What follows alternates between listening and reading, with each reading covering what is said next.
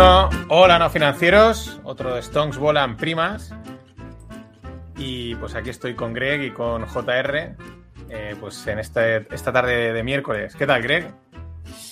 Uf, una, estamos con un sistema, ¿vale? Y, y hemos descubierto que el market maker hace dinero ah, creando mercado, por supuesto, y vendiendo volatilidades.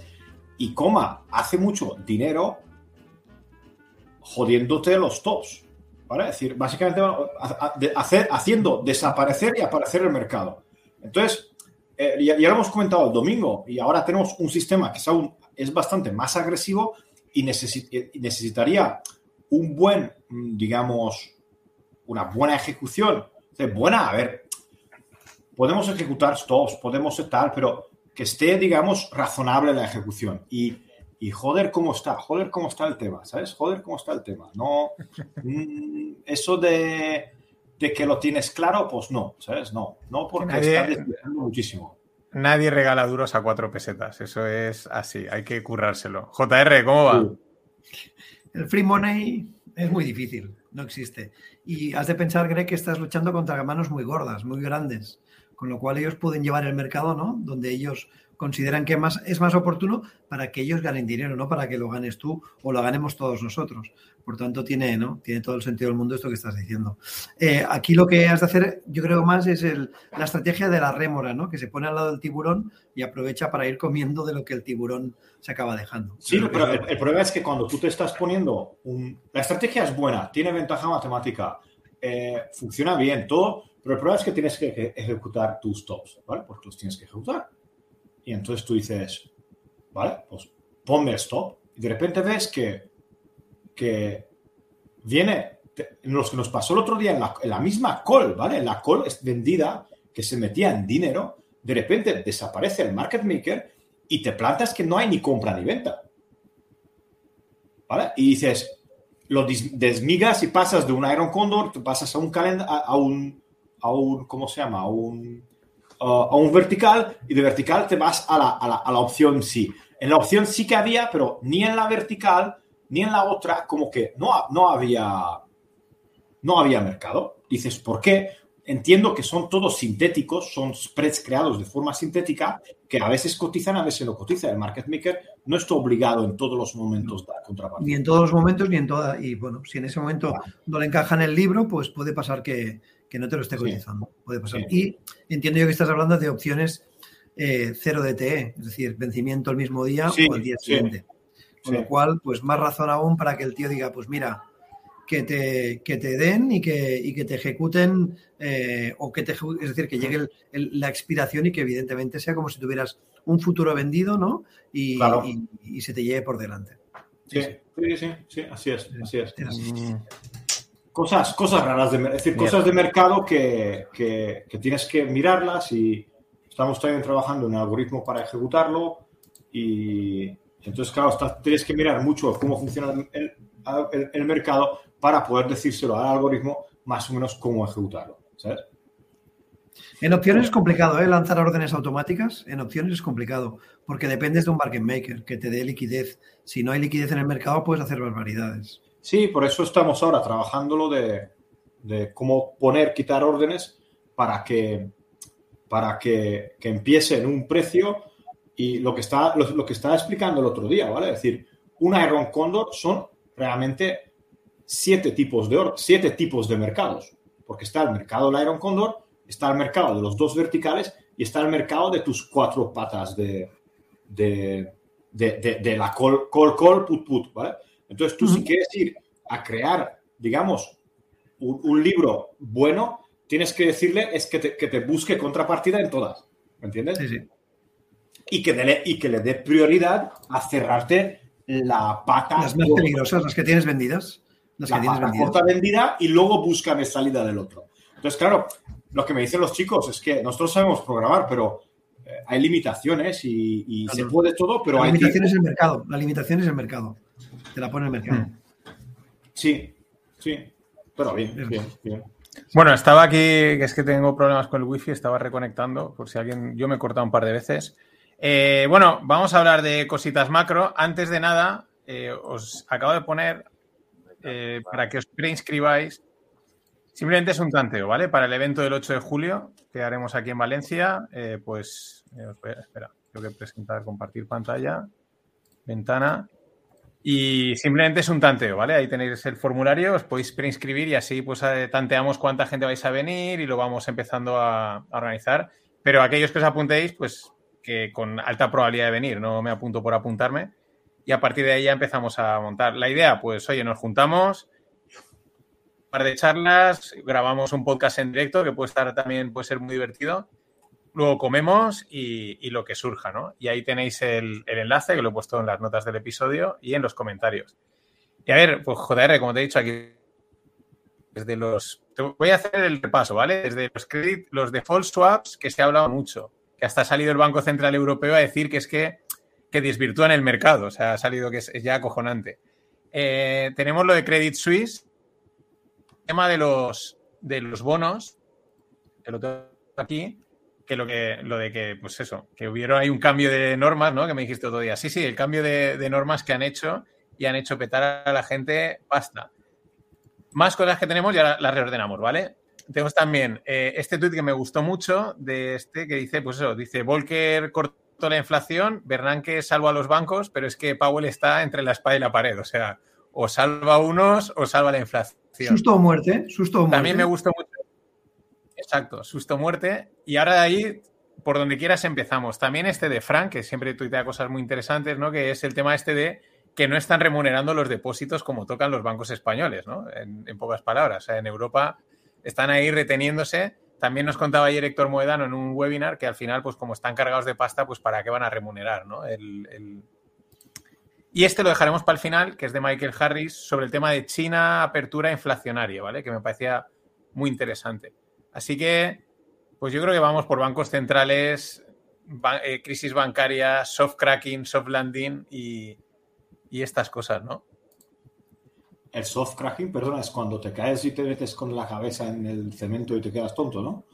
No, el, soft cracking es una cosa que me he inventado yo, que es, eh, en vez de, como decían el soft landing, y todo el mundo decía, no, es que van a hacer el soft landing, eh, lo que, digo, no, esto es el soft cracking, es poquito a poquito ir petando eh, un banco por aquí, otro por allá, y, ese es el, juego de palabras.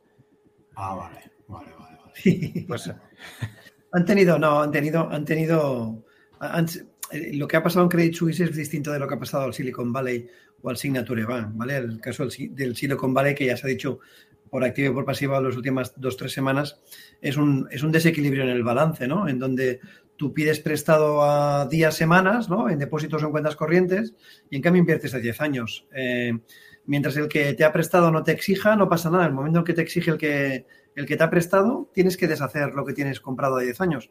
Si lo que tienes comprado a 10 años tiene grandes pérdidas, pues entonces tienes un problema de o cuenta resultados, pérdidas que te acaban llevando a la quiebra, o de liquidez, que no puedes hacer frente a tus obligaciones de mm. pago a tus, a tus depositantes o a tus clientes. Y ahí es lo, lo, que se generó.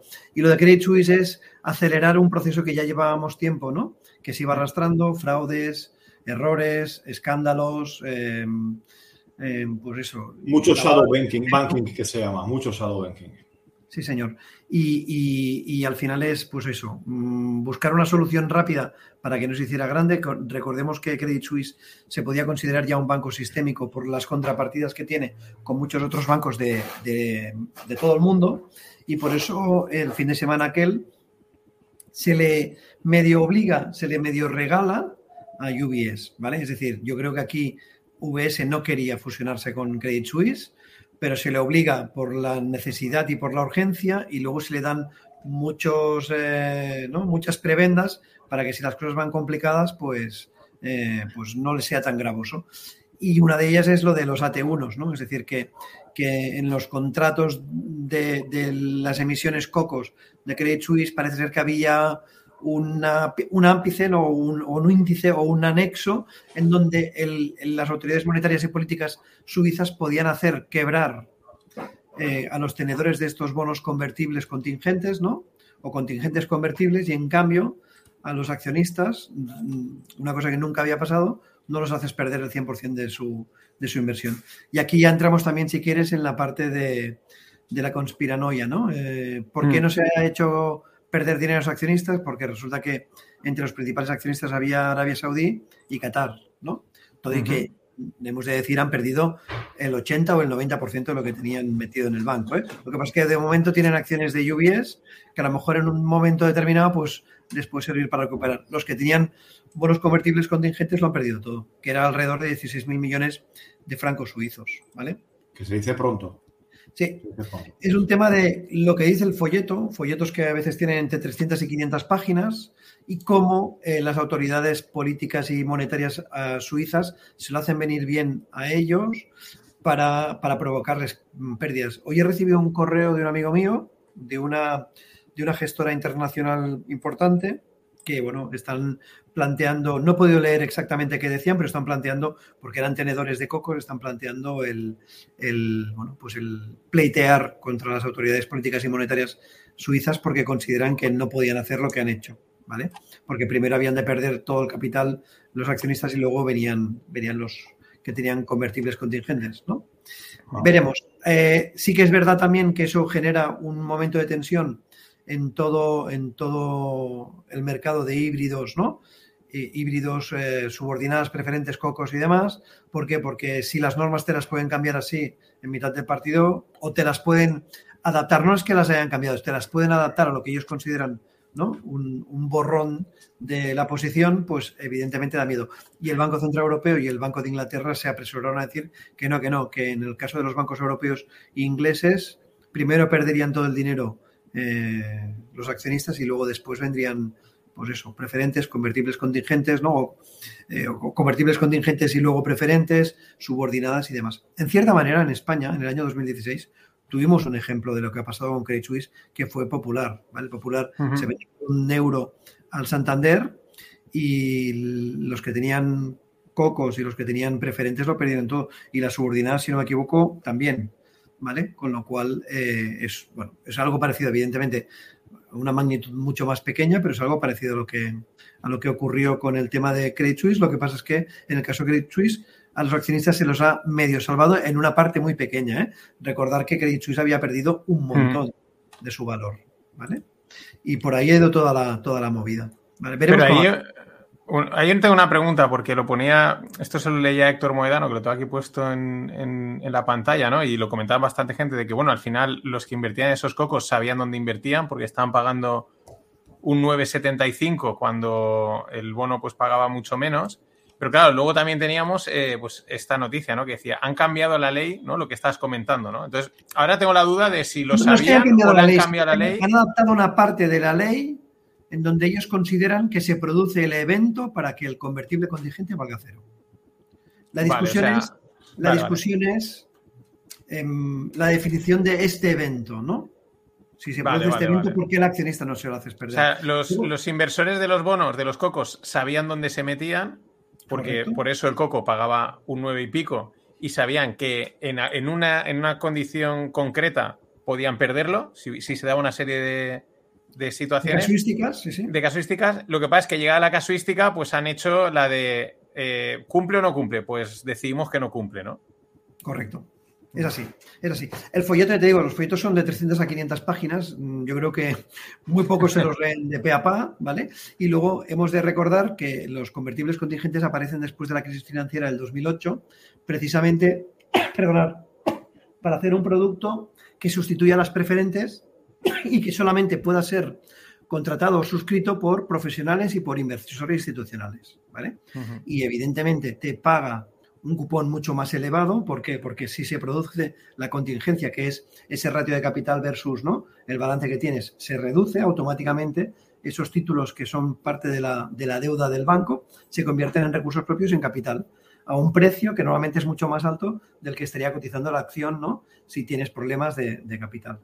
Y, y, se produce el evento, lo que pasa es que lo que, dice, lo que dicen las autoridades eh, suizas es que el evento se produce, pero parcialmente, de manera que el accionista no tiene por qué perderlo, pero el, que tiene el, híbrido este convertible contingente o contingente convertible lo acaba perdiendo todo. Y aquí es donde viene la discusión. ¿Y esto va a sentar precedente? O en, dos, en dos partes. En la parte esta de cambiamos las reglas, que ya sabemos que las pueden cambiar así un poco cuando quieran, pero también el efecto este que se habla de crisis bancaria, ¿no? Efecto un poco dominó, ahora salta uno, salta otro ahora parece que se ha calmado porque ha metido 400 billions, pero va a seguir, ¿no? ¿Cómo lo ves? Yo creo que mm, esto es como los terremotos tienen réplicas, ¿vale? Si hubiera sido solamente el Silicon Valley, bueno, igual, ¿no?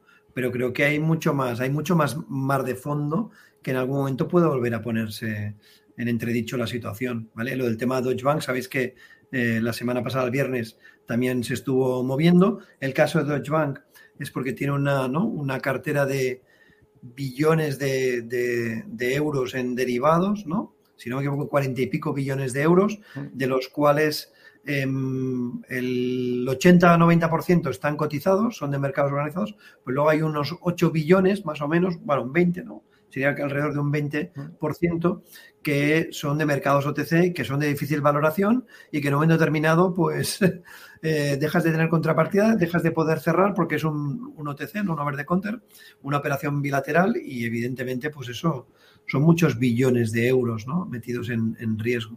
Sí, mi, pregunta es que esto hasta ahora lo sabíamos, ¿no? Pero a nadie le importaba porque estaba la máquina y compensaba todo o qué es. Es decir, ¿cómo puede ser? ¿Cómo puede ser que en, la mayoría de esos puestos de, riesgo a mí no creo que no me cogerían porque no doy la talla, ¿no? Porque por conocimientos, por no sé qué, por no sé cuánto, y están haciendo unas cagadas monumentales, pero monumentales, repetitivas en el tiempo. Eso es, o, eso es el patrón de la banca. Es decir, hago un montón de dinero vendiendo un montón de productos que no tengo ni puta idea cómo funcionan, eh, porque si lo cago me van a rescatar. Pero mientras tanto, aguanto 10 años, cobro un montón de bonuses, yo, los accionistas sí cobran y tal, y luego si va todo mal, pues a lo mejor quebramos, pero que, igual no. es, la, tónica de la banca de hoy. Es decir, el, accionista que cuando invierte en un banco realmente quiere que este banco haga estas cosas. Porque parece que sí. Bueno, el accionista no, lo, que es el directivo, ¿no? El, el, CEO, ¿no? Todos estos son los que deciden. Hoy precisamente, este mediodía, retuiteaba un, un, un tuit con un añadido yo que decía lo del momento Minsky, ¿no? Que dice que cuando la estabilidad se, hace demasiado duradera, larga y hasta manipulada, llega un punto ¿no? en donde el efecto del riesgo desaparece, de manera que tomamos riesgos mucho más allá de lo que toca y acabamos provocando un momento de gran inestabilidad, que es lo que pasa con los bancos.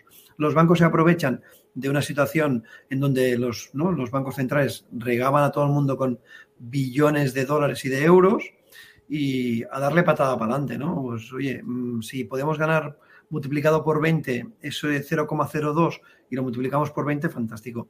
Cuando venga el problema, como todas las veces ha pasado lo mismo, que de una manera u otra la gente ha acabado eh, más o menos salvada, ¿no? Más o menos, ¿eh?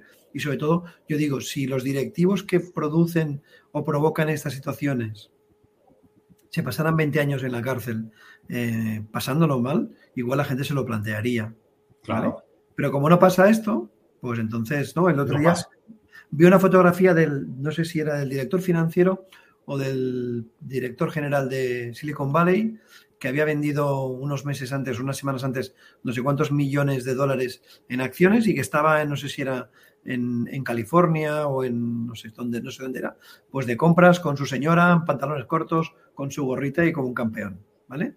Y mientras todo el mundo, pues. por, supuesto, es decir, estás yendo hacia lo que te he dicho, lo de no tengo responsabilidad.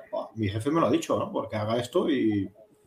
Hoy creo que Biden. El problema, es, el si tú me dices, es que es la primera vez que ha pasado. Ah, como a los niños, ¿eh? Que no vuelva a ocurrir. Pero, tío, cada, ocho años tenemos lo mismo. Son parte de las élites y el establishment. Y además el sector financiero es el engranaje de la economía. Si tú el engranaje de la economía lo, paras, se para todo.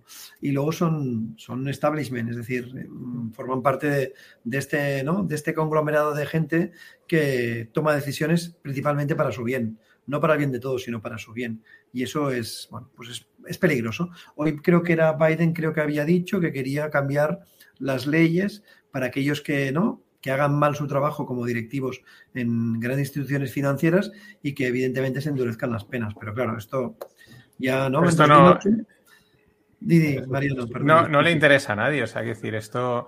Es, eh, ah, pero a nadie, o sea, que decir, incluso me atrevo a decir que, aunque el, el que más lo paga es la gente de, de a pie de calle cuando petan un banco, pero hasta que ese banco peta, todo el mundo es feliz. Es feliz el político porque la economía va para adelante, eh, las instituciones financieras están metiendo pasta, préstamos, derivados, están haciendo negocio, las empresas hacen lo que quieren, eh, la gente tiene trabajo, o sea, realmente todo el mundo es partícipe de, de la fiesta, aunque unos son más que otros, ¿no? Hasta que llega la petada. Entonces, lo menos interesados son los políticos y los bancos, pero es que luego la gente también, eh, mientras todo va bien, se está beneficiando. Es decir, Sí, está, eh, acordémonos de, la, de, la- de antes de la crisis inmobiliaria, los, los albañiles con BMWs de 3.000 pavos, digo de 3.000, de- con sueldos de 3 y 4.000 euros y BMWs, albañiles. Pues todo eso venía de.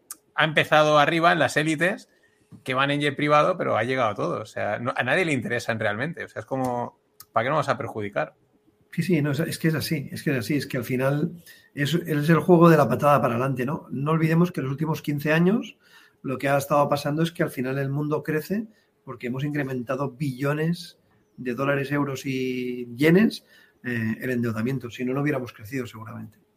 Y yo ahí hago a veces hago otra reflexión, si lo piensas, que es más complicada. Si no hay crecimiento, eh, muchos de nosotros igual ni existiríamos. Porque si- no creces, o sea, ¿cómo vas a tener hijos si no, si no, si no tienes trabajo? Si no hay crecimiento. O sea, es como eh, si no hubiese. Una cosa es que se han pasado con la expansión monetaria, ¿no? Pero que si no hubiese crédito, si no hubiese habido este crecimiento, igual la población no sería tan grande. Igual mucha gente ni existiría. Sí, sí, es el, O sea, es el pez que se muerde la cola, es así. Es el... De todas maneras, ahí siempre me recuerda la gran película. El otro día es que estaba viendo un trozo de Margin Call, ¿no? Y, y esto sale muy bien reflejado, ¿no? O sea, antes de que pete todo, se limpian todos los bonos y justo cuando el día después de que hayan vendido toda la cartera de bonos, llama al responsable y le dice, tú no te vas. ¿Por qué? Dice, porque ahora hay mucha pasta por hacer en- de aquí en adelante. O sea, han generado la crisis, se han quitado toda la basura y al mismo momento está diciéndole, ahora vienen unas oportunidades enormes. Y, y lo refleja perfectamente. La hipocresía de este mundo es así. Sí, No hay- es que es esto. esto. Buscar la palabra y es, es la, y es, es la tendencia. ¿Vale? Porque o, o es la moda, es, es la es el, el- el- el- lo que quiere la gente, ¿no? Es, ¿no? Yo quiero ser un directivo de un banco para reventarlo y tenerlo. ¿Me entiendes? Y, y dices, no, no, no haces bien tu trabajo y la sociedad al final te valora bien. Sí, porque valora el, el que has tenido. Porque valora el, el dinero que tienes, no valora cómo has conseguido ese dinero. Un gran barquero que va en un gran yate, un Rolex, un no sé qué, para mucha gente es, digamos, el... Mira, qué bueno, ¿no? Es que acaba de reventar a mitad de los inversionistas. A Ay, ver, que son tontos, son tontos. El, el ejemplo más claro eh, en- dentro, o sea, es nuestra amiga, yo siempre le doy mucha caña, Crazy Cathy, Cathy Wood, que la comento siempre en los FinPix.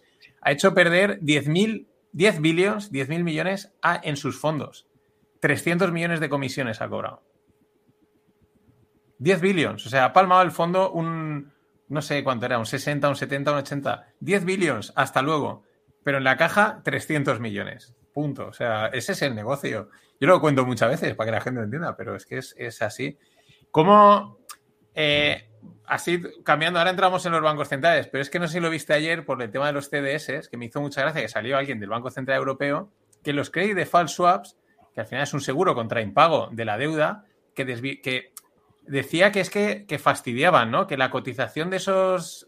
Claro, lo que venía a decir es que cuando se disparan, lo que hacen es que meten al miedo al mercado y como diciendo que si no existiesen los CDS, pues no habría miedo en el mercado. Digo, hombre, ya, claro. No, Son el, canario de la mina, ¿no? Dan la alerta de lo, que, de lo que puede pasar. Lo que pasa es que una de las críticas que tienen, por ejemplo, esto de los CDS es que a veces las cotizaciones de, estos, de, de estas coberturas, ¿no? Eh, a lo mejor se han realizado con tres operaciones. Te ha subido el precio 300 puntos, ¿vale? De riesgo y se han cruzado tres operaciones que suman en total 10 millones de, de dólares o de euros. Por eso pueden desvirtuar, porque realmente, como son, no es un mercado muy líquido, Es un mercado en cierta manera OTC y demás, pues eh, pueden estar desvirtuando, pero es que al final eh, tienen su utilidad, porque en principio te han de servir para cubrirte. Por cierto, en el tema de Credit Suisse, em, los CDS eh, no cubrían las pérdidas, ¿vale? Os lo digo para que, para que había gente que podía tener posiciones que le han supuesto pérdidas por un lado y el CDS, como el banco en sí ha sido vendido, no ha sido del todo, pues no le ha cubierto la pérdida, que es la función que tiene el CDS, ¿vale? Eh, y eso evidentemente pues también ha hecho cabrear a más de uno, porque al final son esas distorsiones que acaban generando problemas y pérdidas a mucha gente. Y porque si ves el más o menos hacer así un barrido y ves cotizaciones de CDS, es decir, lo que estás pagando por cubrirte la deuda, eh, no es barato. O sea, en términos de porcentaje, te, quita un buen pico de la inversión, o sea, bastante. ¿vale? Ya, no, ya no cuando están altos, sino incluso cuando están bajos, tú ves el, porcentaje, porque al final va porcentaje que estás pagando por esa cobertura y eh, es un porcentaje importante del, del, del, del de la rentabilidad o el rendimiento que vas a cobrar con ese, con ese bono, ¿cierto? Sí, sí. Por eso son posiciones que no se tienen eternamente, sino que se tienen momentos donde tú crees que puede haber riesgos y te cubres de esos riesgos, ¿vale? O juegas un spread, estás corto de un bono y estás largo de otro. Piensas que hay un bono que se va a comportar peor y el otro se va a comportar mejor y estás asumiendo ese riesgo, ¿no? De estar vendido en uno y comprado en el otro. Lo haces mediante un CDS, ¿vale? Me explico, ¿eh? Puedes estar largo de, bonos de BBV y corto de bonos de, de, Deutsche Bank. Y la manera de hacer el corto de Deutsche Bank es utilizando el CDS, por ejemplo. Sí, sí, pero a mí, me, sobre todo, aparte de comentar los CDS, ¿no? Eh, me, hacía mucha gracia lo del. Pues es como lo de si no existe, pues ya no duele, ¿no? O sea, es como. Pues que no hayan CDS y así no tenemos problema. hombre, claro, y eso también. Yo creo que esto lo oímos, yo creo que en algunos momentos en el año 2020, ¿no? Gente pidiendo a gritos que pararan las bolsas que había saltado mm. lo del COVID y lo que se tenía que hacer era cerrar las bolsas para que así no hubiera sangre ni dolor. Bueno, claro, pues eso, ¿no? Eh, apagas la tele, cierras los ojos y entonces no lo ves. entonces no existe. No existe, ya está. Sí, sí. a ver, que lo diga alguien así en Twitter, pero es que era un, tipo del Banco Central Europeo, ¿no? Y eso nos sirve para entrar en este tweet que me, parece muy acertado, ¿no? Eh, que, de este Holger Schatzpitz, de que es eso, eh, del, y lo hemos comentado mucho tiempo, ¿no? La Fed está en Fed y a box, ¿no? O sea, los bancos centrales están, toquen la tecla que toquen, mal. O sea, es Guatemala, Guatepeor, como se suele decir. Eh, lo que hizo la semana pasada la Reserva Federal fue el peor de los, el menor, el menor de los males. Hmm. ¿Vale? Si no hubieran subido los tipos o los hubieran bajado, hubieran asustado al mercado. Si hubieran hecho 50 puntos básicos, que seguramente era lo que era necesario, hubieran asustado al mercado. Entonces hacen un 0,25 y explican una milonga en la conferencia de prensa para acabar diciéndote, bueno, que, bueno, que que puede ir a peor o a mejor. Correcto, correcto, correcto. Es que el aterrizaje suave, ya os digo yo, que acordaros que hace no muchos meses nos hablaban del aterrizaje suave, ya no están hablando de ese aterrizaje suave. Ahora tienen claro que se han empezado a romper cosas y que esas cosas que se han roto pues se mueven por debajo del agua y en algún momento van a salir, van a salir a flote. Y lo de lo que ha pasado en los bancos, eh, el caso del Silicon Valley, es uno de esos. Hemos de pensar que los tipos de interés en Estados Unidos han subido un año desde el 0% hasta el 5%. ¿vale? Es una subida muy bestia que tiene evidentemente implicaciones. Lo vimos en septiembre del año pasado con otros que también estaban jugando al casino, que eran los, los fondos de pensiones ingleses, ¿no? apalancados con posiciones, en donde también pérdidas muy importantes en, esas inversiones con apalancamiento le suponen margin calls y para poder suplir esos margin calls han de vender esos bonos que si los venden les generan la quiebra. Entonces ha de salir el Banco Central inglés a, ¿no? a, tranquilizar las aguas para que no tengan que vender en pérdidas y grandes pérdidas y, no, y esos margin calls pues se reduzcan o desaparezcan. Pues estamos en estas. La inflación sigue siendo alta. Eh, mañana sale la inflación aquí en España. Mañana es jueves, creo que sí, y el viernes sale la europea. Veremos que respecto al año pasado, la inflación cae, ¿vale? Cae, es decir, sube menos, ¿vale? Corrijámoslo, sube menos. En vez de subir un 6%, subirá un 4,3%, pero sigue creciendo, ¿vale? Y nos daremos cuenta que la inflación de marzo respecto a la de febrero ha subido, pero como el efecto base que elimina el mes, uno de los meses alcistas de la inflación, que fueron marzo y abril, eliminando marzo, hace que la inflación de un año atrás sea menos alta, pero sigue creciendo y los precios son persistentemente altos. Y los costes alimentarios son brutales, de hmm. razón de entre el 15 y el 20%. Y eso evidentemente afecta a la población. Luego nos vendrán los estadistas y nos dirán que la inflación está creciendo menos. Sí, sí, pero los precios siguen siendo persistentemente altos. y luego, luego te harán la, core o la, o la core eh, que se monten, ¿no? No, eh, que es que esa me hace mucha gracia, ¿no? Si quitamos la energía, si quitamos las patatas, si, ¿sabes? Si lo quitamos todo, no hay inflación. Ah, claro, ¿no? O sea, es, como de los CDS. Para todo puedo tener explicación si yo lo he visto, lo peino y lo pongo bien bonito. Y te puedo decir que esto es fantástico. Claro que sí. Es que es así de fácil. Pero luego has de pensar en la realidad de lo que sufre la gente de la calle, en este caso hablando de la inflación. ¿Vale? Y es que los precios son mucho más altos. Es, cierto. Yo, hablo con gente, yo hablo con gente y gente que, es, pues, vamos a llamarlo clase media, y la clase media está hiper preocupada porque eso de que ibas a comprar y básicamente comprabas lo que querías, pues casi que ya no puedes. Todos, Greg, todos somos clase media. Nosotros tres somos clase media. Y evidentemente. Yo, te digo que mi, mujer en su vida mira, mira cupones y cosas de estas. Y ahora la tengo experta en dónde hay una oferta, dónde no sé qué. Y, y ahorras dinero. Es decir, también somos idiotas de antes, pero es que antes el impacto sobre tu, tu, tu, día a día de la cesta de la compra era una cosa que, vale, si era un poquito más, un poquito menos, pues te da igual, ¿no? Pero ahora ya no. Mira, yo.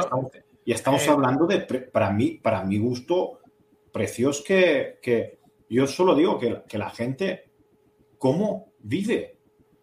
Pues eh, apretándose hasta arriba. Mira, yo ayer estaba, o antes de ayer, estaba en la residencia viendo a mi tía, estaba con mi madre y había una señora al lado, ¿no? Que también está de visita y estaba hablando, pues lo típico, mi madre se pone a charlar con la señora tal y, y la mujer decía, a ver, es que eh, yo salgo con una amiga, pero de vez en cuando, y no todos los días me puedo tomar un café. Y se decía, dicen, así, ¿eh? Y, es grave. un, café, y, café, no es un gran dispendio. Por eso, pero una señora. Un coche o un móvil. Estamos hablando de un café. Y estaban en. Claro, media docena de huevos. Exacto. O sea, y lo decía, dice, no, claro, la señora, pues oye, el marido en la residencia, etcétera, etcétera, que es un coste alto, etcétera, pero pero me llamó mucho la atención que tenía muy claro que tiene que, pues no sé, eh, si sale tres días a la semana o cuatro, los que salga, era algo así, pues igual solo se toma dos cafés. Porque el resto, pues hay que pagar el bono bus, hay que pagar cosas muy, muy básicas, ¿no? Y, ya te digo, no era una persona de clase baja porque en esa residencia eh, no estaría el, marido, ¿vale? O sea, y eso me, me, me, llamó muchísimo la atención. Es que es un café, ¿sabes? O sea, es estela, estela. Y, queda otra cosa, ¿eh? el tema financiero, el coste financiero las hipotecas, ¿vale? Hmm. Recordemos que no han, no han revisado todas las hipotecas aún. Han revisado bastantes, pero no todas las hipotecas. Y eso se va a notar, ¿vale? Es menos dinero en el bolsillo de muchos de nosotros para poder consumir o para poder gastar, ¿vale? Y eso, quieras que no, tiene también su impacto. Y lo que decíamos antes de los bancos centrales, inflación, veremos, veremos que la inflación le cuesta bajar, y sobre todo nos hemos de fijar en la subyacente y veremos cómo ellos ya son conscientes, y en el caso de la Reserva Federal mm, más que ningún otro, de que lo que han hecho tiene implicaciones que a lo mejor no las están viendo ni las saben intuir por dónde van a salir y que en algún momento pueda aparecer ¿no? el accidente que a lo mejor ahora solo hemos visto pequeños chispazos, ¿no? Con lo del Silicon Valley y todo eso, que el accidente a lo mejor es mucho más grande y viene posteriormente. Pensemos que en la crisis financiera del 2000, 2008 el todo el follón vino un año antes, en abril de 2007, ¿no? Bear Stearns. Y luego fueron apareciendo más cadáveres debajo de la alfombra para acabar saltando por los aires Lehman Brothers el 15 de septiembre del 2008.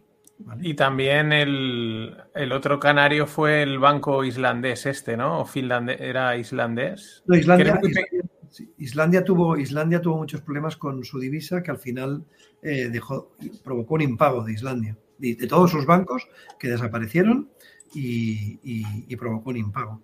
Y ese también fue como, no me acuerdo cuándo, pero fue también, fue un fue un, como, un, como un aviso, una especie de Silicon Valley eh, Bank entre metiéndolo, haciendo una analogía bastante rápida, ¿no?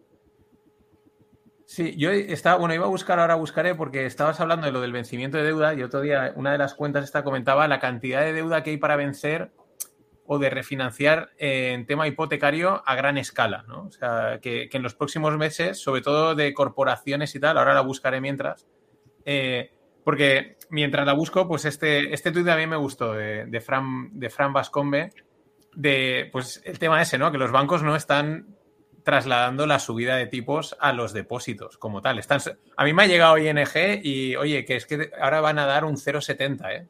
Que lo remuneran a 0,70. No, no, no, no, no, no, te has equivocado. Creo que hoy enviaban un correo, porque lo he leído no sé por dónde, que van a pagar a partir del 1 de abril el 1% TAE. Claro, bueno, si era Ah, un dinero vale. para O tu sea, día a bueno, día, era 0 0,70. Hmm. Espera, que aquí de un desf- desfase. Era 0,70 en la cuenta sin nómina, uno en la cuenta con nómina. no, mira, O vale. con algo.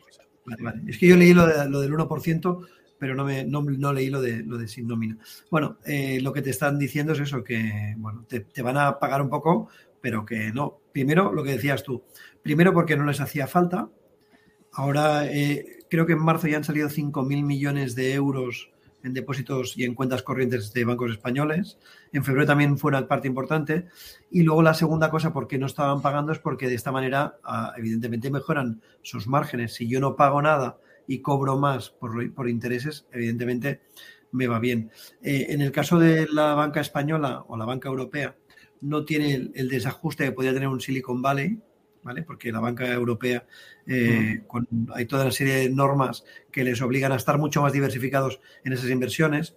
Y en el caso del Silicon Valley, pues ya sabéis que tenía buena parte de su inversión en bonos americanos a 10 años. Y eso es concentrar el riesgo en un tipo de producto, en, una, en un vencimiento que si, te, si acaba produciéndose el evento, pues te acaba llevando a la quiebra o a la ruina. ¿no?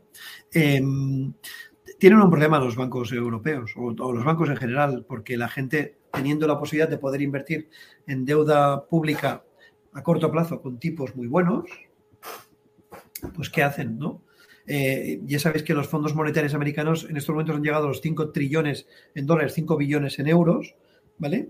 Y, y los depósitos en Estados Unidos han pasado de los 18 billones a los 17 y pico, no llega a 17 y medio. Y es porque la gente dice, vamos a ver, yo tengo un dinero, el banco no me lo retribuye, o me lo retribuye muy poco en el caso de los bancos americanos, me voy a un bono, a una letra americana a un año que me pagaba hace cuatro días el 5%. Y es triple A, el bono americano, la letra americana, con lo cual es que es fantástico. Las colas de los, de los eh, españoles a- para comprar letras en el Banco de España tienen todo el sentido del mundo. Si no te da el banco, no retribuye después de tantos años sin retribuir las cuentas corrientes o los depósitos, la gente se busca la vida. Que no es necesario tener que ir a hacer una cola en el Banco de España, ¿eh? se puede hacer de otras muchas maneras. Puedes comprar fondos monetarios, que es lo que han hecho los americanos, a tipos muy buenos. Y encima, otra cosa que también hemos descubierto es que buena parte de los 2 trillions o más de 2 trillions que hay en el, en el RRP, ¿no? En el, en, el, en el repo inverso, principalmente es de fondos monetarios que aprovechan el, el, overnight americano pagado por la Fed, que les paga el 4,55 y no tiene riesgo de contrapartida. Si tengo que invertir a un día, pues me meto en el overnight americano a la noche, que me paga el 4,55 la Fed y es fantástico. Mira, yo por ejemplo hoy me ha escrito un amigo que vive español, que vive en Estados Unidos, y me preguntaba por eso. Dice, oye, eh, Bank of America me da un 4% a 13 meses bloqueado, etcétera. Y digo, joder, pues está de puta madre, porque eh, tienes el T-bill a un año al 4,60 y algo, casi 5, ¿no? Por ahí.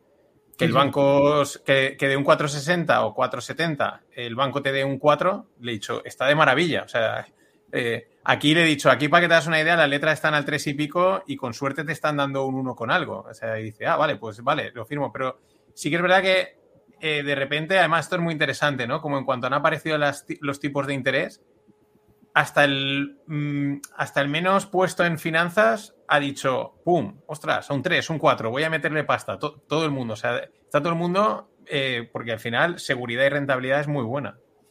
Sí, sí. Aunque dejando inflación a un lado. Sí, sí. Bueno, es la única manera de perder menos contra la inflación. Es la única Exacto. manera. ¿vale? Es lo que hemos hablado ayer. Es que realmente es, puedes perder un 10 o perder un, un 4, un 5 o un 6, ¿vale? Pero vas compensando. Porque no vas a tener todo tu dinero invertido y, y, y sin, sin, liquidez, porque no se puede, ¿me entiendes? Pero... No. Y, y, luego la otra cosa, eh, no es mejor, por ejemplo, para un americano, ¿eh? invertir al 4% o al 5% y olvidarse de la volatilidad que tiene la bolsa, o que puede tener la bolsa. Y ya no te digo si puedes coger un bono que te pague, un bono a 5 o 10 años que te pague un 4% y sabes que es un bono americano, triple A, que me va a pagar el 4 o el 5% durante los próximos 5 o 10 años. Y me olvido de todo. Evidentemente estás perdiendo dinero respecto a la inflación, pero es que no tienes la, la volatilidad ni el riesgo. Y a largo plazo, en teoría, eh, mm, o sea, que decir, igual a corto plazo vemos unos tipos muy altos, pero lo normal es que igual en algún momento incluso le estés sacando. No, no, es que puedes sacar por un lado el cupón y luego la valoración. Si los tipos de interés, y por eso lo de la inversión de las curvas, ¿eh? si los tipos de interés tienen que bajar porque hay una recesión, evidentemente si tú tienes un bono que paga el cupón del 4% a 10 años, con una duración de 7, automáticamente si los tipos de interés se van al 3, tu bono ya vale mínimo un 10% más. Claro. Yo, por ejemplo, siempre pongo, cuando me pregunta siempre pongo el ejemplo de esta tía que está ahora, pues por desgracia está en la residencia, pero mi padre que trabajaba en banca, en banca normal, ¿vale? Que no, no tenía ningún... Hace no sé cuántos años, me gustaría averiguarlo, pero hace bastante le contrató un seguro, o sea, una, un capital de, asegurado de por vida al 5% de por vida. O sea, igual ha tenido ahí un capital al 5% durante 15 años o 20, no lo sé, pero es que eh, ¿cuántos años hemos tenido los tipos por debajo del 10 por, del 5? Sí, sí. Un montón. O sea, eh, claro, igual cuando lo contrató, los tipos, imagínate, estaban al 6 o al 7. Yo que sé, una cosa así, ¿no? El que, el que pudo contratar rentas vitalicias, por ejemplo, a 10, 15, 20, 30 años, al 5% en el 2007-2008, automáticamente uh -huh. el banco, seguramente en el 2012, le estaba diciendo que esto lo mejor es que se lo venda. Esto es lo mejor que se lo venda que evidentemente por precio te pagan mucho más, pero tú tienes un cupón garantizado durante 10, 15, 20 años al 5%. Y, y cuando... con, inflaciones, y con inflaciones del 0, del 1 o del 2%, evidentemente estabas ganando poder adquisitivo en ese momento. Estás ganando poder adquisitivo y luego si haces los números, el resto del dinero lo puedes tener en liquidez, porque yo lo, lo, cuento, ¿no? Mi tía pues es una persona mayor, nada de riesgo, con lo cual, eh, pues cuando mi padre falleció, yo le llevé las, el, estos temas. Y el banco siempre le decía, oye, ¿está líquido? Digo, no, para, hacer, para meterla en que te den nada, pero un día hice los números, digo, solo esa posición al 5% durante tanto tiempo te compensa inflación en otra posición igual de grande o más. O sea, es, ¿sabes? O sea, ahí rompes un poco esquemas de, no, es que hay que estar siempre invertido, tal, no sé qué. No, no, como pilles una buena oportunidad en un momento dado, bien sea en bolsa o bien sea en renta sí. fija, sí, sí. metes un buen capital y solo eso te está protegiendo el triple de capital a mucho tiempo. O sea, es, eso es, es, es, espectacular. Por eso lo del interés compuesto también, ¿no? El interés compuesto es la maravilla o la fuerza más poderosa del mundo, ¿no? Porque si reaprovechas tipos altos y reinviertes esos, esos, ¿no? esos beneficios en el mismo producto, evidentemente lo que haces es matemáticamente una exponencial de tu inversión, ¿vale? Lo que siempre alguna vez he contado, una inversión eh, en un bono a 10 años que te paga un 10%, si lo reinviertes en el mismo bono, ¿vale? Con 7,2 años has doblado el capital. No has de esperar 10 años. Y es por ese uh -huh. efecto del interés compuesto. Uh -huh. Pues para cerrar así, porque ya nos estamos acercando a la hora, si no pasándonos un poquito, no lo sé, si no me levantas así la mano, JR. No, vamos, bien, tengo... vamos, bien, vamos bien, Vale. Encuentro faltar algún, algún tuit de nuestro amigo Chus, tío. No, no hemos recibido ningún input. No, no, no, no, nos ha dado. Habrá cambiado de bando, habrá cambiado de bando. Éramos muy negativos y ha dicho, estos a hacer la mano. No, no, no, no, no, porque tengo relación con él. No, no, no. No, sí que es verdad que yo también he estado, llevo, estoy muy liado por trabajo y demás y, estoy uh, retuiteando, haciendo menos cosas en Twitter y evidentemente no da tanto juego, pero que, que ya verás. No, pero, pero Chus volverá, o sea, nos volverá sí, sí. y nos meterá, nos meterá para tres o cuatro programas, porque la otra caña, vez fue y nos, dirá, y nos meterá caña porque dirá no estoy de acuerdo con esto que habéis dicho, porque yo lo hubiera visto desde esta manera, que a veces tienes razón. Eso, también no, eso, es, eso es lo que mola. Eh, cambiando un poco de tercio, porque este era un tema que se ha comentado, se iba comentando, ¿no? La reapertura de China, ¿no? Y, y aquí más o menos comentaban eh, que digamos que la apertura es, eh, tiene un, shock inflacion, inflacionario con, a largo plazo, o sea, con beneficios a largo plazo para Estados Unidos, pero mmm, con problemas en el corto plazo. Y esta gente, pues no los conoceréis, pero este Michael Harris es un quant buenísimo y me imagino que el otro también será, porque si no, no lo retuitearía, ¿no? A Michael Harris lo sigo en Twitter. A Michael Harris lo, lo, sigo en Twitter. Bueno, lo que te está diciendo es que evidentemente la reapertura es inflacionista, porque significa no mayor, mayor demanda de combustible, mayor demanda de materias primas para producir, mayor, mayor demanda de todo, eh, es inflacionario, ¿vale? Lo que también es cierto que se está viendo que quizás China la reapertura no ha ido tampoco, no ha sido tan fulgurante, porque los datos macro que están sacando tampoco son eh, para tirar cohetes. Recordar que hace poco, hace menos de un mes, el mismo Partido Comunista eh, dijo que para el 2023 esperaban un crecimiento del 5%, que es muy modesto, ¿vale? Cuando es un país que históricamente crecía por encima del 7 y del 8%. Cierto es que el año pasado no llegó a crecer un 4%, estuvo por allí cerca del 4%. Eh, y entonces decías, bueno, si después de la reapertura toda la historia y demás, todas las medidas que han puesto en marcha de liquidez y, es para solamente crecer un 5%, es que seguramente están digiriendo, y eso no se ha contado, todo el tema inmobiliario. El tema inmobiliario no está solucionado. Y eso yo creo que aún no están digiriendo. Y eso tiene un impacto que se está notando. Pensar que el sector inmobiliario en China era el 25% del Producto Interior Bruto. Pues eso, evidentemente, se ha de estar notando por algún lado. Sí, ese sapo va a tardar de digerirse porque es grande. Sí, y, no nos contarán toda la verdad, ya te lo digo yo. Si hubiera sido Europa o Estados Unidos. Si, si, nosotros tampoco, o sea, a nadie, nadie cuenta toda la verdad porque no, les interesa. Ya sabéis que la cocina en todos lados, saben cocinar muy bien datos e informaciones sesgadas, ¿vale? Que eso. volvemos a, a, lo de antes, ¿no? Eh, cocinar datos es como cocinar cocos y cocinar posiciones de bancos que no son reales, ¿me entiendes? Al final estás casi en lo mismo siempre, ¿no? Bueno, lo que pasa es que es lo que decía antes María, ¿no? Al final es una rueda que todo el mundo está metido en esa rueda, con lo cual a todo el mundo más o menos, directo o indirectamente, ya le interesa que la rueda se siga, siga dando vueltas. Claro. Y entonces pues, que, justifica muchas cosas. Y, y, la rueda también, al otro lado, es verdad, porque si tú estás en un banco y lo haces mal, es decir, lo haces bien, coma, mal, tus resultados no serán los mismos que, los resultados de tus, digamos, de tus contra, de la otra parte, ¿vale? Y entonces, claro, tú, tú serás un banco que durante el periodo de crecimiento lo has hecho mal. Es verdad que tú sigues vivo, el otro ha quebrado, pero claro, has quedado mal, ¿no? Porque no has ganado lo mismo que ha ganado él. No, y luego habéis de pensar eso, que em, realmente las rentabilidades sobre recursos propios, sobre activos medios, son muy bajas en todas estas historias. Entonces, ¿qué pasa? Que cuando se equivocan un poquitín, eh, el impacto es muy grande. En la cuenta de resultados y luego en el balance. Y por eso, pues, pasa lo que pasa. Mm. Es así.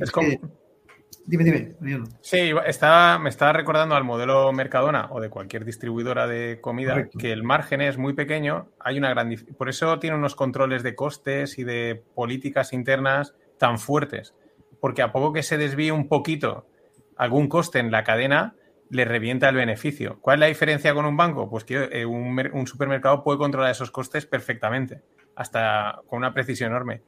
Pero el banco, mm, pues lo hemos visto. Te tocan los tipos por aquí, unos impagos más de lo que toca y, salta todo por los aires de una manera espectacular. Sí, sí, muy rápido. Esa será otra de las cosas que veremos en la segunda mitad del año. Seguramente un incremento importante del nivel de impagos en unos sitios más que en otros, seguramente más en Estados Unidos que a lo mejor que en Europa, pero habrán incrementado los impagos. Y eso Porque en Europa. Dime, dime. Porque en, Europa... en, Europa... aún tienen que, que, que, hacer la subida, ¿no? Se supone. Porque vamos más retrasados, vamos más retrasados. También te digo que en Europa. Nosotros el Euribor, el Euribor a todo el mundo que está en variable y en los préstamos de empresa, la mayoría están en variable. Yo no creo, tengo la sensación que los préstamos de empresa, la mayoría están invariable, las empresas están flipando, pero no sé si visteis el anuncio de Canadá que está regalando cheques para ir a las grocery stores. ¿Vale? Entonces, eh, están ya viendo que la gente no puede comer y tienen que hacer un quantitating grocery, se llamará. Bueno, en, en, Valencia también. El gobierno valenciano ha aprobado, lo, lo he visto hoy por Twitter, eh, un, era algo que es como un cupón de comida. En al, final, ¿vale? No, no es directamente, pero es una ayuda de una cantidad para un tipo de familias, no sé qué tal, que en pocas palabras es ayuda para comprar comida directamente. Algo, he visto algo así de pasada y es. Lo de la renta básica universal, yo creo que es una cosa que se va a acabar imponiendo en el mundo porque las máquinas, ¿no? El avance y todo eso va a hacer que haya menos trabajo para todo el mundo. Es así, el chat GPT va a quitar puestos de trabajo a mucha gente. Yo quiero ser el, este, el, de los osos, el que pone los osos a dormir, ¿no? El, de los osos panda, el que pusiste. Ah, vale. Que, Era una coña, porque pusieron, había, pusieron un Twitter de un tío que trabajaba abrazando esos panda y durmiéndolos, ¿no? O sea, para cuidarlos. Y entonces de coña, dije, entonces dije, joder, sí que va rápido el chat GPT, ¿no? Como eh, hay que reinventarse y el trabajo es abrazar osos, ¿no? Entonces, pues. Sí, sí. Eso es un poco el tal. Sí, vamos, eso ya, ya hablaremos, ya veremos, porque también, eh, por ejemplo, toda la gente que está haciendo análisis de, de 10K, de value, etcétera, es que te lo hace el chat GPT. O sea, le coge, le meten el. Sí, le meten el 10K y le dicen. El otro día vi uno que ponía, que es el uno que retuiteé, lo retuiteé también esta semana. Eh, decía, oye, eh, hazme la valoración como si fueses Warren Buffett. Vale, que no será perfecto, que fallará, que también hay gente, no, es que no es perfecto, ya, ya, pero que esto en muy poco tiempo ya está muy avanzado. Dale un año y vemos a ver dónde está. Dentro de un año podemos flipar, literalmente. O sea, literalmente, eh, vamos. Pero bueno, eh, yo creo que ya es hora, ya es la hora de, ya toca la hora de la cena. Así que, eh, plan de fin de, Greg, porque es ya la tradición, preguntar. Uh, si hace buen tiempo, trabajos en el jardín, porque tocan ahora. En mi época he plantado tomates, eh, quiero, quiero, perdón, he sembrado tomates, voy a sembrar unas lechuguitas. Eh, tengo pues un jardín es un huerto, ¿eh? Eso es un huerto, es que un jardín. aquí tengo mil metros solo. Ah, bueno, ya está. Y debes tener también plantas y flores y. el, domingo hice de, un sistema de riego y cosas de estas mías. Yo casi muero, tío. Y, eso, y mira que estoy entrenando. Pero es que yo casi estaba todo el día en el jardín. También me hice una paellita y tal, pero eso de que estás todo el día en el sol y has salido y estabas trabajando, a las 6 de la tarde me tumbé en el sofá y teníamos la reunión, digo, que no llamaré a Mariano que estoy muerto, que, diga, Gregory hasta el lunes ha muerto. Y digo, no, fuerte. Y luego, tío, pero es que de eso de salir... Vosotros no lo entendéis, ¿vale? Europa del Este. Aquí el sol es raro.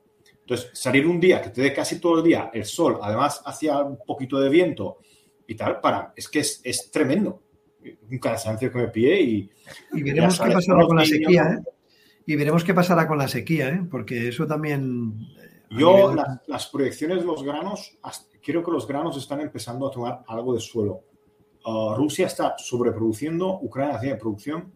Rusia inclusive uh, quiere mm, toquetear otra vez los precios. Hay cosas raras y luego viene la sequía, lo que publiqué el otro día, porque el que está cambiando algo que puede dar una más que sequía, puede dar unas anomalías muy grandes en cuanto al hemisferio norte. Entonces veremos cómo, cómo queda el cómo queda Aquí en Cataluña necesitamos que llueva bastante ahora en primavera, si no vamos a tener restricciones. Ya las estamos teniendo a, nivel institucional, a nivel ayuntamientos y demás, pero lo acabaremos teniendo también a nivel particular. Por tanto, necesitamos que llueva, porque llevamos ya unos cuantos años, no es uno, sino son dos o tres, sin lluvias intensas y eso se está notando. Por cierto, Greg, ¿has encontrado ya los 60 voluntarios para ir de fiesta en el barco que querías contratar? Parece, parece que hay 10, tío, es que ya se están juntando. Estamos hablando y tal, digo, eh, sí, además es en Barcelona, sí, yo creo que al final tendremos que pensar en ello. salió un tema con, en el grupo, ¿no? Y decíamos, es que como somos, claro, hablando de gamma, operando gamma, operando opciones en verticales y en tal, pues es un nicho de mercado, ¿no? Y estamos hablando de que no llegaremos a llenar el barco. Entonces salió el tema y digo, lo pongo por ahí a ver qué pasa. Parece que sí. Y por supuesto, serás un invitado tú y también para que vengas. Ese, ese te pilla, ese te pilla cerca. Ese te pilla, ese me pilla cerca. Ese me pilla ese cerca. Te pilla, ese te pilla Y si no, a tu mujer también. Venga. Y hacemos los 60 entre amigos, familia, ¿no? Los, los Friends and Family, ¿no? Y hacemos el friends, exacto. Friends and Family. No tenemos que poner disclosure. No tenemos que poner disclosure. Friends, Family, Folks. Y los locos, y los subimos para locos que quieran jugársela con el Gamma, el Bana y, el Hex, ¿no? Yo creo, que, yo creo que en la popa que van a estar las cervezas y la, y la barbacoa va a estar a tope. Nosotros el otro día estábamos hablando con Mariano de arbitraje de chupitos, ¿vale? Entonces no nos no nos piques porque igual, ¿sabes? Ese, es un tema, un tema que lo trataremos en un directo para, aliviar un poco. Hablaremos de cómo arbitrar copas de cuando estás de fiesta. Pues se puede hacer. No te vas a forrar. En mi, época había bares que eran, se llamaban la bolsa y los precios de la bebida dependían de, mm. la evolución, ¿no? Mm. De, cómo la gente lo pedía. Y de golpe por había un crack y podías comprar los, los los cubatas a mitad de precio, por decir Sí, me molaban, pero es que claro, al final siempre es lo mismo. Entonces, no, era- había, había un patrón y lo podías encontrar. Entonces, no molaba. Entonces, Lo que pasa es que hay un límite, hay un límite físico, ¿no? Puedes comprar muchas luego había límites y, no, y la, la bebida que te cantaba era toda una caca de vaca. No, no, no. no. En fin. Pues nada, Bueno, señores, un placer, un. JR. Nos vemos. Pasa una buena Semana Santa. Igualmente, Y- chicos, empezamos Semana Santa. Este, este domingo es domingo de Ramos, ¿eh? Decíamos, es domingo de Ramos. Has de ir a bendecir la palma, Greg, con los Exacto. niños. Y el palmón. Aquí no hay cosas de estas, pero hay conejo. Entonces hay que pillar el conejo. Entonces, eh, A ir a buscar pues, conejo. Ah, vale, sí, la- el- ese, ese- mira esa tradición. Pues sí, eh, buena Semana Santa a todos y nos veremos. El, Hot- el Stones volverá pues dentro de un par de semanas, ¿vale? Y JR pues vendrá pues hacia finales de abril. Sí. Si Dios quiere, no pasa nada y todo nos cuadra. Claro que sí. Exacto, perfecto. Pues nada, muchas pues, gracias. a todos. Buenas noches. Buenas noches. Hasta luego.